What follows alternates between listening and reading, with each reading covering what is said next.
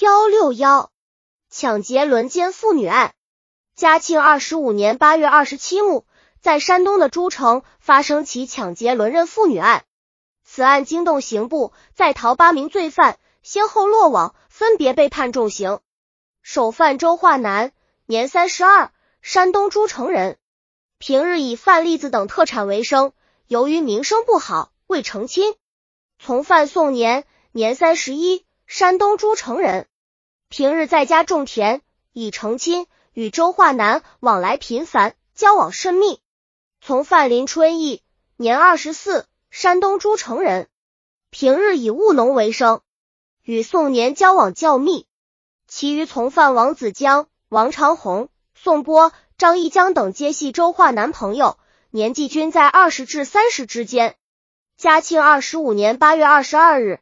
周化南放往潍坊的酒车栗子翻到围河内，损失了不少钱。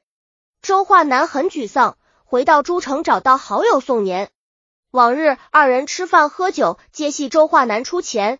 这次周化南买卖损失较重，为给他排忧，宋年烧了两个菜，要了两盅酒。这二人在一谈论，有两个话题，一个是钱，一个是女人。说到女人，周化南有了精神。魏年说：“天哥，你也年纪不小了，找个差不多的，先成个家吧。成家？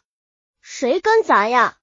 不像你有房子有地，我是过一日消遣一日，这是活神仙过的日子。”周化南笑了笑，又说：“这次的损失够娶一房的，连下馆子的钱都没了，还娶谁呀？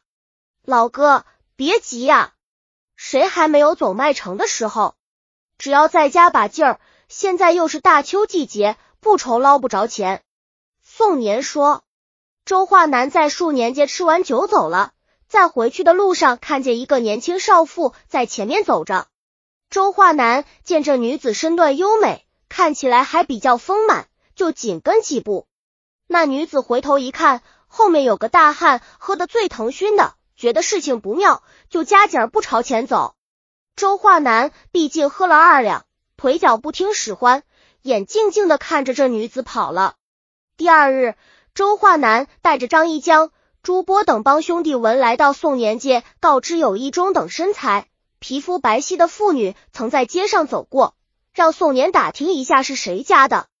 宋年说：“这么多人，又没明确标识，上哪找呀？”此事我托给你了，我就想娶那个娘们，能跟她睡一宿也知足。周化南说。后来年林春义等一帮人四处打听，才知是四道街田大年的老婆张氏。这张氏眼睛较大，很明亮，看人老是笑眯眯的。她的牙很白，略显大一点，稍向外凸，但给人的感觉还是很可爱的。张氏与田大年结婚刚刚两年，两人相爱相亲，只可惜还没有孩子。周化南打听到后，就决计把田张氏抢走。八月二十毛日，田大年去昌邑县，晚上不能回来。临走时，田大年嘱托张氏要看好门，一二日即回。夜晚，周化南带着宋年、林春义、王子江、王长虹、宋波、张二江。李文成共八人包围了田张氏的院子。周化南判副主自江，王长虹看好大门。宋波、张一江、李文成进院后看好北屋东侧的房。周化南与宋年、林春义进屋抢劫张氏，判堕毙。周化南先命宋年翻墙进院，拨开大门，周化南等鱼贯而入。这田张氏刚刚入睡，那只祸从天降。就在他未清醒时。周化南与宋年同将他从被窝中拉出，那田张氏浑身赤条条，被周化南等人拉出被窝，好像猛被人推进冰河一样，一下子就清醒过来。他见屋里站着两个大汉，顿时羞得大叫。周化南命令宋年、林春义把田张氏用被子裹好，然后就一同走出大门。这伙人来到同伙沈四家，周化南让宋年留下，其余人皆散回。周化南与宋年来到屋中，将田张氏从被子里解出。周化南一见田张氏，果然动人。这时，田张氏赤裸裸的站在中间，也不知如何是好。周化南、宋年二人将田张氏轮奸，并连留住二。后来，周化南说，这女人早已同田大年结婚，田大年回来后，事情也麻烦，不如带到外面给卖了，咱们还能换些银子回来。宋年表示同意。周化南旋即把田张氏带到潍坊，卖给一个财主，换了四十两纹银。周化南与宋年二人各得三十两。再说田大年去昌邑县办完事情后，在八月三十日即回家，到家中不见张氏，一问才知被人抢走，立即报案。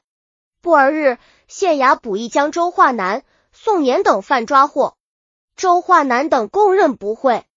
山东法司认为周化南犯入室抢夺妇女、轮奸、拐卖罪，为主犯，处斩立决。宋年与周化南犯同罪，但为从犯，处绞监后。